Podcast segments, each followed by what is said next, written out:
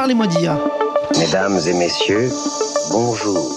Je suis un super ordinateur Carl, cerveau analytique de recherche et de liaison. C'est une machine qui ressent les choses. On nous raconte n'importe quoi sur l'IA. Alors, qu'est-ce que tu en dis, Kit? Moi, je n'en dis rien du tout. Que la créativité, elle reste du côté de l'humain. Bonjour à toutes et à tous, je suis Jean-Philippe Clément, bienvenue sur Parlez-moi d'IA, Parlez-moi d'IA sur Cause Commune, la radio pour débattre, transmettre et comprendre, transmettre, comprendre. C'est aussi l'objectif que se fixe cette émission sur le sujet spécifique des data, des algorithmes et des intelligences artificielles. Nous avons 30 minutes pour essayer de mieux comprendre ces nouveaux outils. Cause Commune que vous pouvez retrouver sur le web cause-commune au singulier.fm, sur la bande FM à Paris sur le 93.1 et sur le DAB+, en podcast sur votre plateforme préférée bien sûr. Merci d'être de plus en plus nombreux à nous écouter. Euh, le redisons à chaque fois, vos likes, vos étoiles, vos commentaires sont nos seules récompenses, n'hésitez pas. Et pourquoi vous ne le feriez pas maintenant? Hein, c'est pas mal ça. Cette semaine, j'ai pris plaisir à écouter la table ronde proposée par l'Académie des sciences intitulée L'intelligence artificielle est-elle intelligente? Dont vous retrouverez bien sûr le lien, comme d'habitude, en description de cet épisode. Si, vous l'écoutez, vous allez y recroiser Serge Abitboul, Laurence de Villers, Gilles Dovec, les trois grands scientifiques, mais aussi auteurs de la pièce de théâtre qui met en scène une IA intitulée Kia Ake Garudzia, que nous avions reçu ici dans l'épisode 10 de Parlez-moi d'IA et que vous aviez particulièrement apprécié. Les trois spécialistes discutent également avec Anne Alombert, philosophe et auteur de Schizophrénie numérique, et Daniel Andler, mathématicien et philosophe. Je vous recommande l'écoute de cette conférence, elle est très abordable et progressive. Elle débute sur la fameuse question de la définition de l'intelligence, ça c'est un grand classique.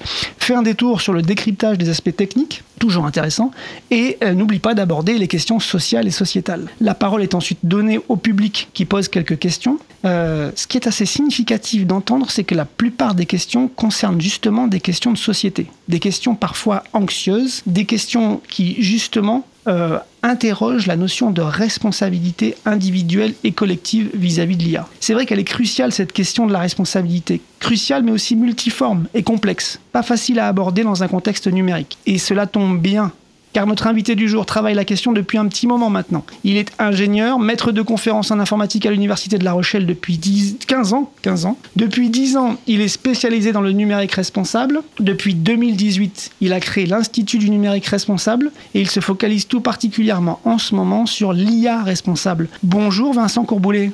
Bonjour. Merci d'être avec nous à distance. C'est un plaisir. Alors, euh, Vincent, parlez-moi d'IA, mais peut-être avant, parlez-moi de numérique. Est-ce qu'on peut commencer peut-être par se, dire, c'est quoi finalement le numérique responsable en, grande ligne? En grande ligne, déjà, c'est un objectif parce qu'aujourd'hui, ce n'est pas une réalité. Euh, l'objectif d'un numérique euh, responsable, c'est euh, déjà c'est des choix qu'on a fait à une époque, à une époque pour trouver des mots qui étaient le plus le plus le plus représentatif possible finalement de ce qu'on voulait faire. Alors, c'était pas un numérique bio, c'était pas un numérique éthique, c'était un numérique euh, dans les, dans les, les objectifs étaient beaucoup plus larges. Hein. donc à une époque, ça s'appelait le Green IT, donc le, le, verdissement du numérique. Le, numérique responsable, c'est un, une trajectoire, c'est un objectif, c'est une volonté pour atteindre deux choses. C'est euh, tous les procédés qui permettent d'améliorer l'empreinte économique, sociale et environnementale du numérique, parce que le numérique a des impacts sociaux, environnementaux, économiques. Ça, on, le, on commence de plus en plus à le savoir. On pourra éventuellement parler de quelques chiffres plus tard. Mais dans le même temps, c'est aussi utiliser le numérique pour améliorer les processus économiques, sociaux et environnementaux dans d'autres secteurs d'activité. Donc c'est ce qu'on appelle en anglais le Green IT et le IT for Green. C'est ces deux échos, c'est considérer le numérique pour ce qu'il est, à la fois problème mais aussi solution. Et c'est tout ça le numérique responsable. Rechercher aussi l'impact positif.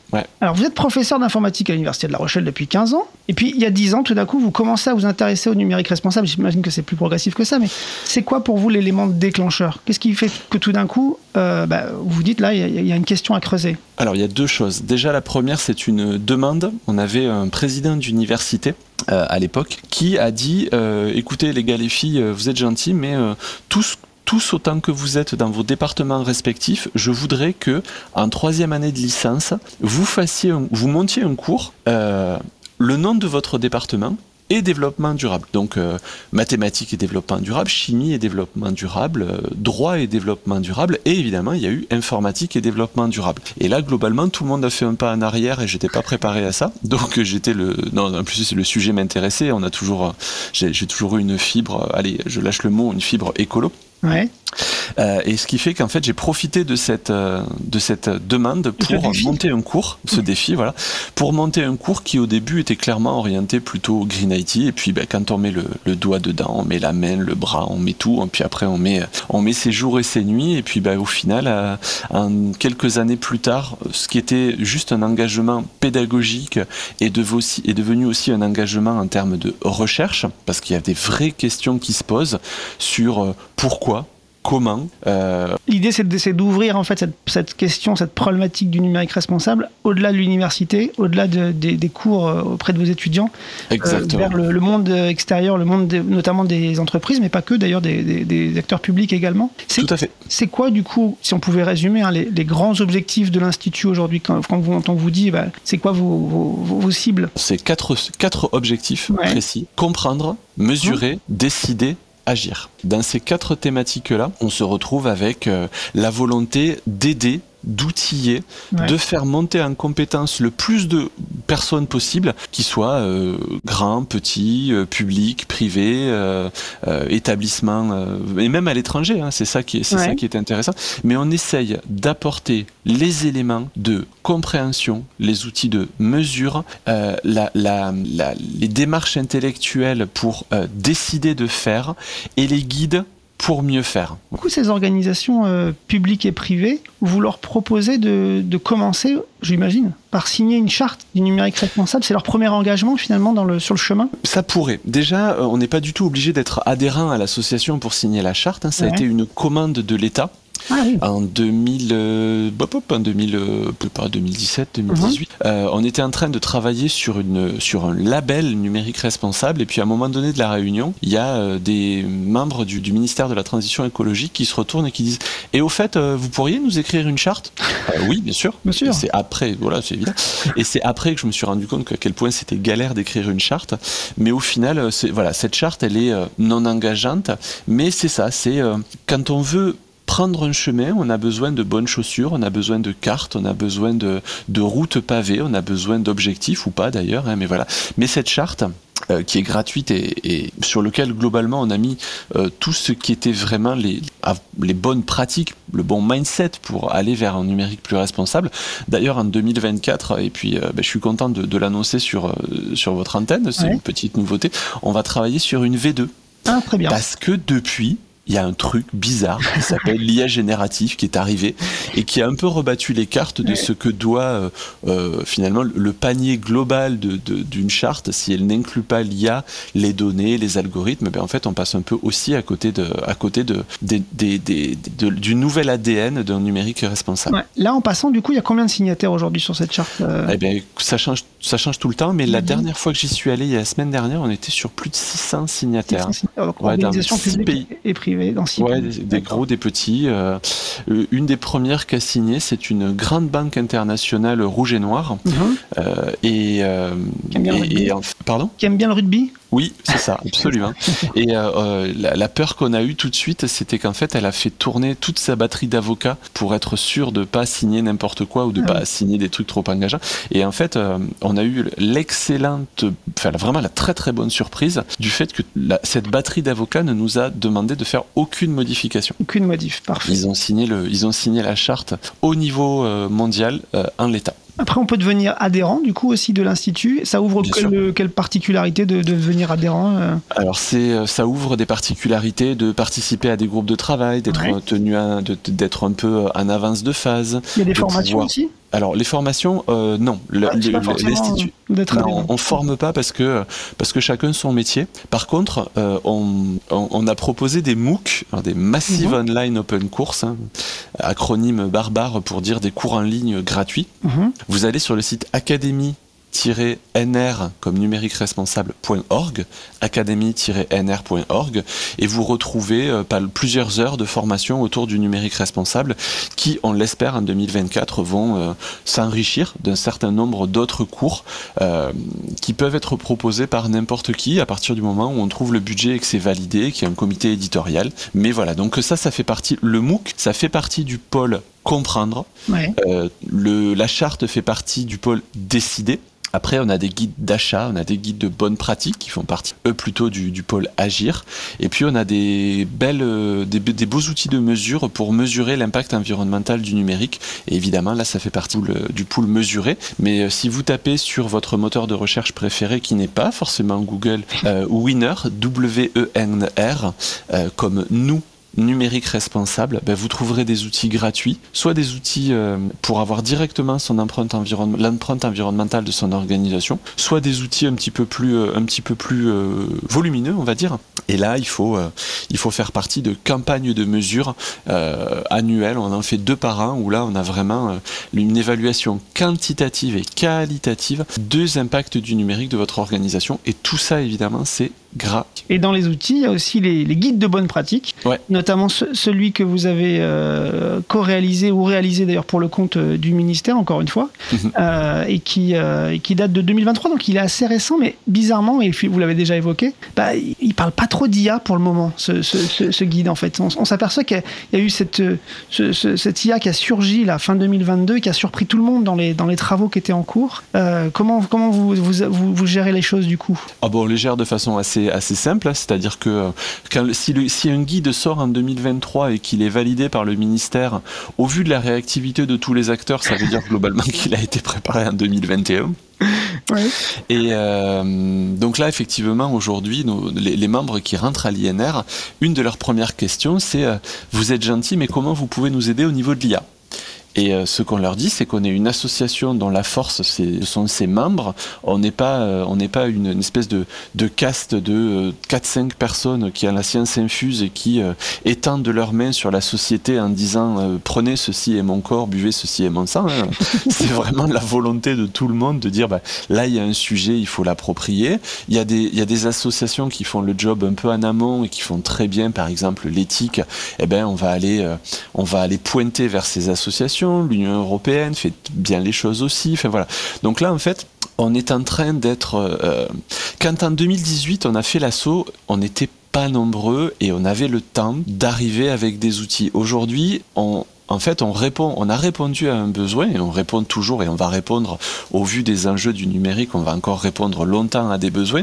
Mais à la limite, on vient nous voir en nous disant qu'est-ce que vous avez sur ce, sur ce sujet-là? Oui. Eh ben, laissez-nous travailler. C'est, Oui. on est quasiment tous des bénévoles. Donc voilà, venez jouer avec cours, nous. Voilà, en c'est un cours. Venez jouer avec nous. Venez nous aider.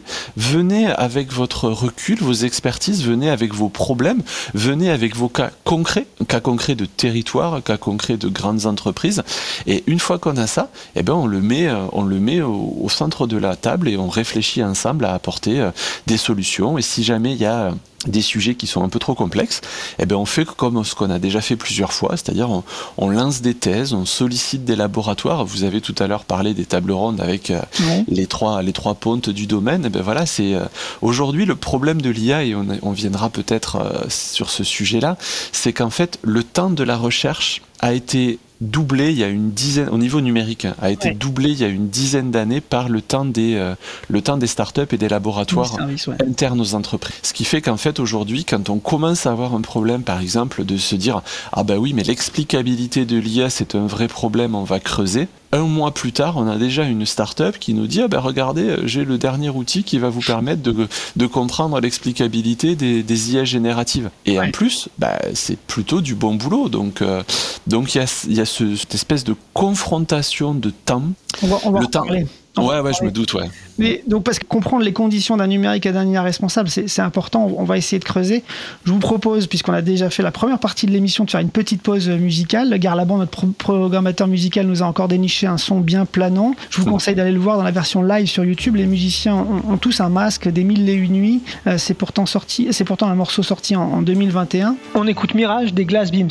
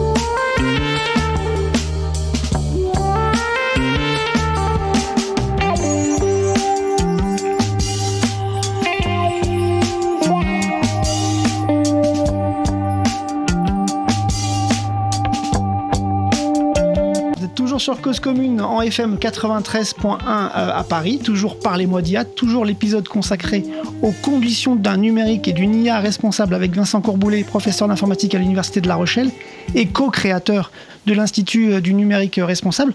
On a commencé à aborder les questions là juste avant la pause. Euh, donc aujourd'hui, quand on se pose, donc il y a des, gens qui viennent vous voir, Vincent, sur le sur le sur l'IA et qui vous disent bon alors comment je fais de l'IA responsable?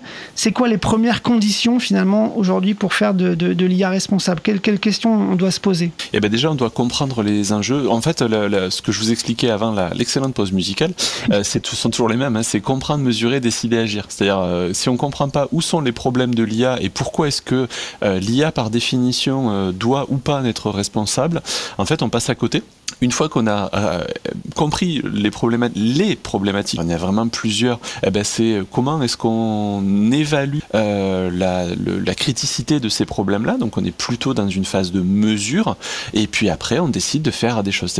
Moi je considère que euh, si vous voulez faire un, régime et que bah, donc le régime c'est l'action, mais si vous décidez pas de faire un régime, vous pouvez prendre tous les exemples, arrêter de fumer, etc. Voilà, ça sert à rien si vous n'avez pas une volonté ancrée de faire, ça sert à rien.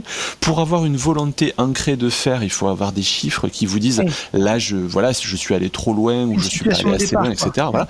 Et puis après dire mais ok moi admettons je, je, fais un régime, euh, je décide de faire un régime parce que je suis un surpoids et si je suis pas capable de comprendre que ça vient de ma consommation de 6 litres de coca par jour, bah le, en fait la chaîne ne tient pas. Donc en tout début d'émission, je vous parlais de ce, de ce chemin, de cette trajectoire.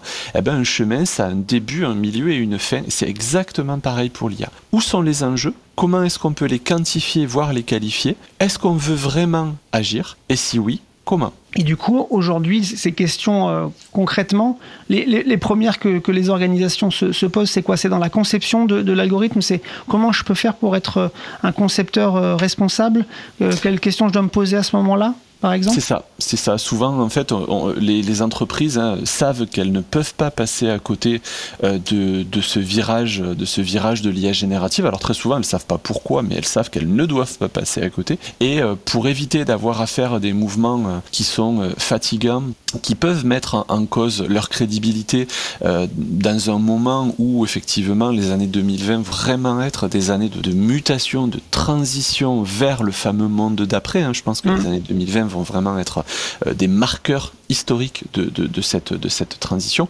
Donc elles veulent à la fois ne pas louper le virage de l'IA, mais elles veulent ne pas non plus louper le virage de, des problématiques du monde d'après. Ça servirait à quoi de dire, euh, de, de, laisser dire, par exemple, le, que les services de développement durable d'une boîte euh, vont aller vers de la neutralité carbone et vont aller vers plus de respect, vont aller vers de la durabilité, et dans le même temps, un service euh, plutôt tech ou marketing qui veut faire de l'IA à tout craint pour euh, faire exploser leur empreinte carbone, euh, faire exploser euh, leur consommation ou faire des fuites de données qui vont lui coûter 10% de leur, de leur chiffre d'affaires sur des pénalités, sur des pénalités suite à des procès juridiques. Donc en fait, c'est un petit peu cette, cette volonté de faire, mais dès le début, de pas mal faire. Ouais. D'ailleurs, en fait, on, voit bien cette tension-là dont, vous parlez. Moi, je, reviens sur, sur, un, sur l'avis numéro 7 du Comité national pilote éthique et du numérique, là, le, qui, qui, qui, dans son introduction, euh, décrit bien cette tension. Cette tension-là, euh, elle est en rapport avec ce que le philosophe Hans Jonas, celui qui a inspiré le principe de précaution, euh, disait, le décalage entre les deux vitesses. C'est celle que vous dites, la, la, la vitesse de l'action technologique. Aujourd'hui, il y a beaucoup de choses possibles. La technologie va très vite. Il y a des choses qui sortent très rapidement. Et puis, la capacité qu'on a à prévoir les conséquences, à se dire qu'est-ce que ça va pouvoir avoir comme conséquences euh, individuelles sur la société, sur les organisations, dans nos vies. Et donc il y a un décalage qui fait que ah, on, est, on, est, pris par, par certaines questions, euh, notamment éthiques, mais, mais, pas que, et, auxquelles il faut se, référer et euh, qu'il faut, faut se poser. Mais vous, vous en parliez tout à l'heure, c'est vrai que c'est fulgurant, c'est-à-dire qu'on se dit, mais je peux pas être en dehors du mouvement, mais en même temps, il faut quand même que je, que je me pose les bonnes questions euh, et c'est le moment de le faire.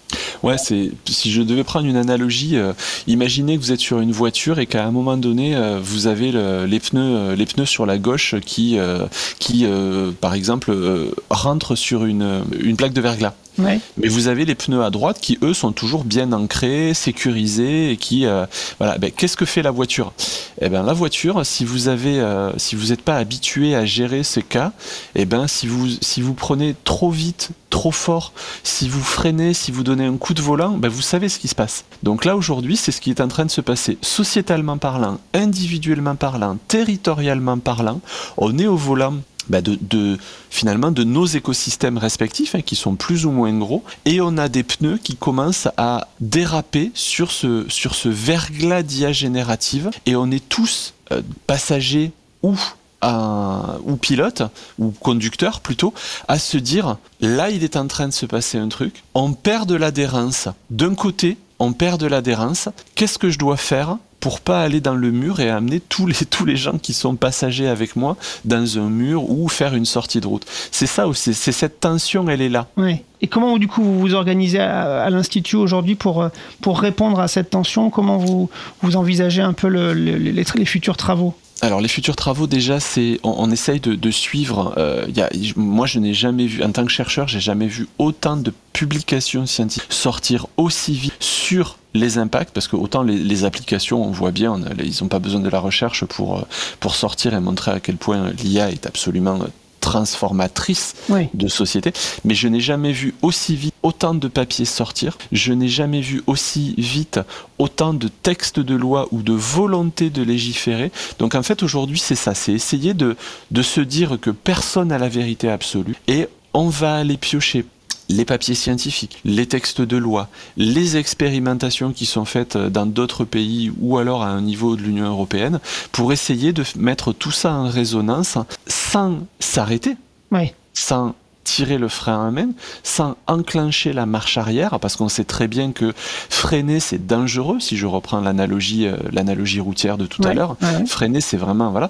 mais on sait qu'on doit ralentir, on sait qu'on doit maîtriser, et aujourd'hui c'est ce qu'on fait. On essaye déjà de comprendre où sont les enjeux. Vous parliez, vous parliez d'éthique, mais on peut aussi parler de la, de, de la partie énergétique. Oui, On peut environnemental. parler ouais. environnemental, on peut parler de l'épuisement des ressources, on peut parler de où se situent les data centers, on peut parler de voilà, je lisais encore cette semaine que dans un scénario pessimiste, l'IA de Google hein, d'ici la fin de la fin de la décennie autant d'énergie qu'un pays comme l'Irlande. Alors attention, dans un scénario pessimiste. Hum.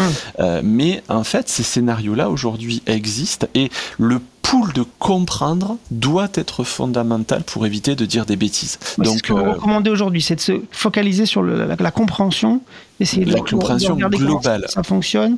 ouais, Euh, c'est vraiment quels sont tous les enjeux. On met sur la table les enjeux environnementaux, sociaux, économiques, les enjeux d'innovation, les enjeux.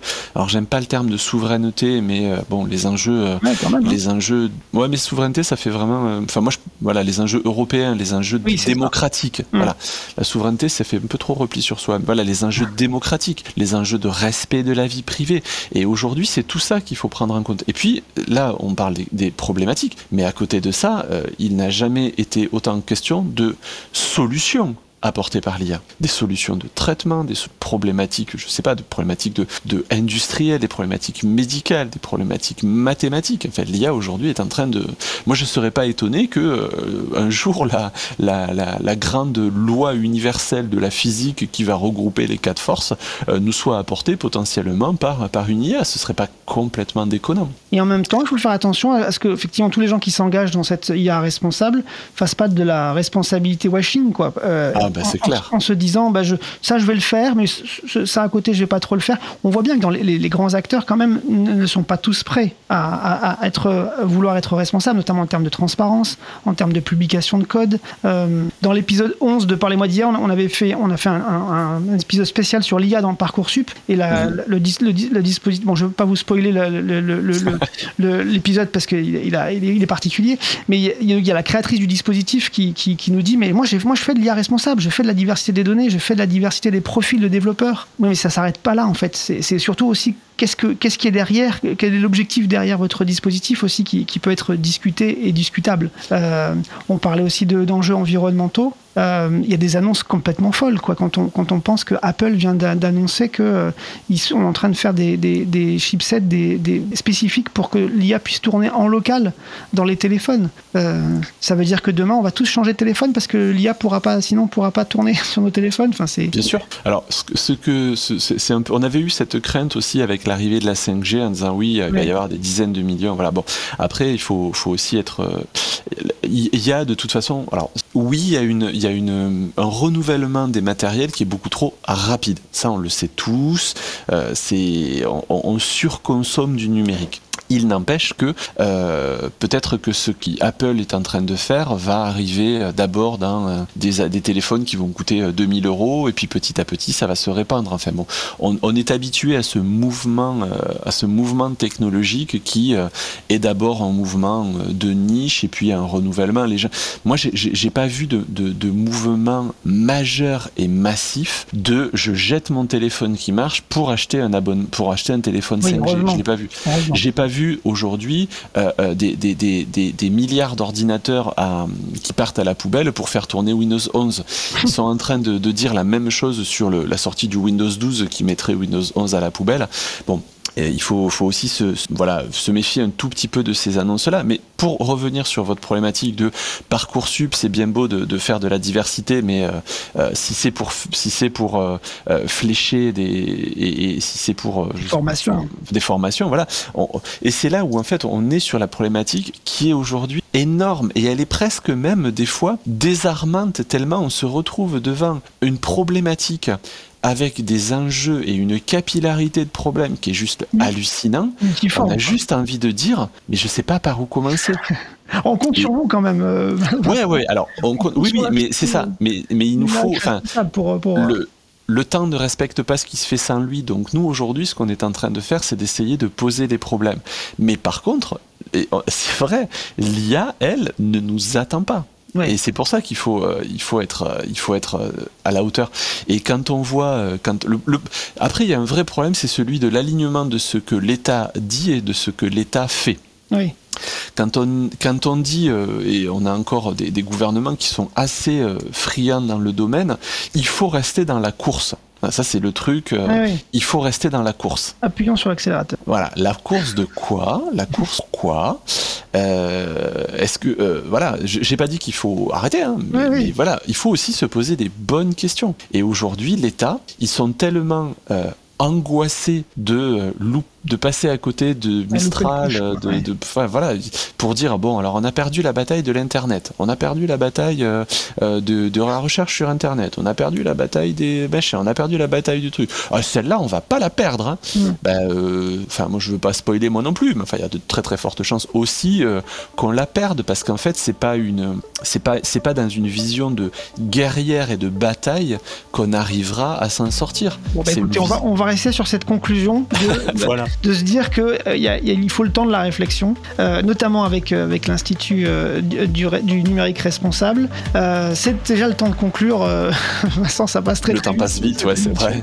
Merci beaucoup pour ce riche. Merci à vous de l'invitation. Sur l'IA responsable. Euh, on vous retrouve bah, justement en suivant l'actualité de l'Institut du numérique responsable. Et on, a bien compris que vous preniez à bras le corps désormais la question de, de- de l'IA responsable. Mhm. Euh, et encore une fois, merci beaucoup pour notre échange. Merci. Euh, N'oubliez pas, chers amis, de liker cet épisode. Euh, ça manipule l'al- l'algorithme et c'est cool de manipuler euh, un algorithme. Restez sur 93.1 FM sur Cause Commune. Je vous laisse entre de bonnes mains. Ce sont les émissions de Cause Commune. À bientôt.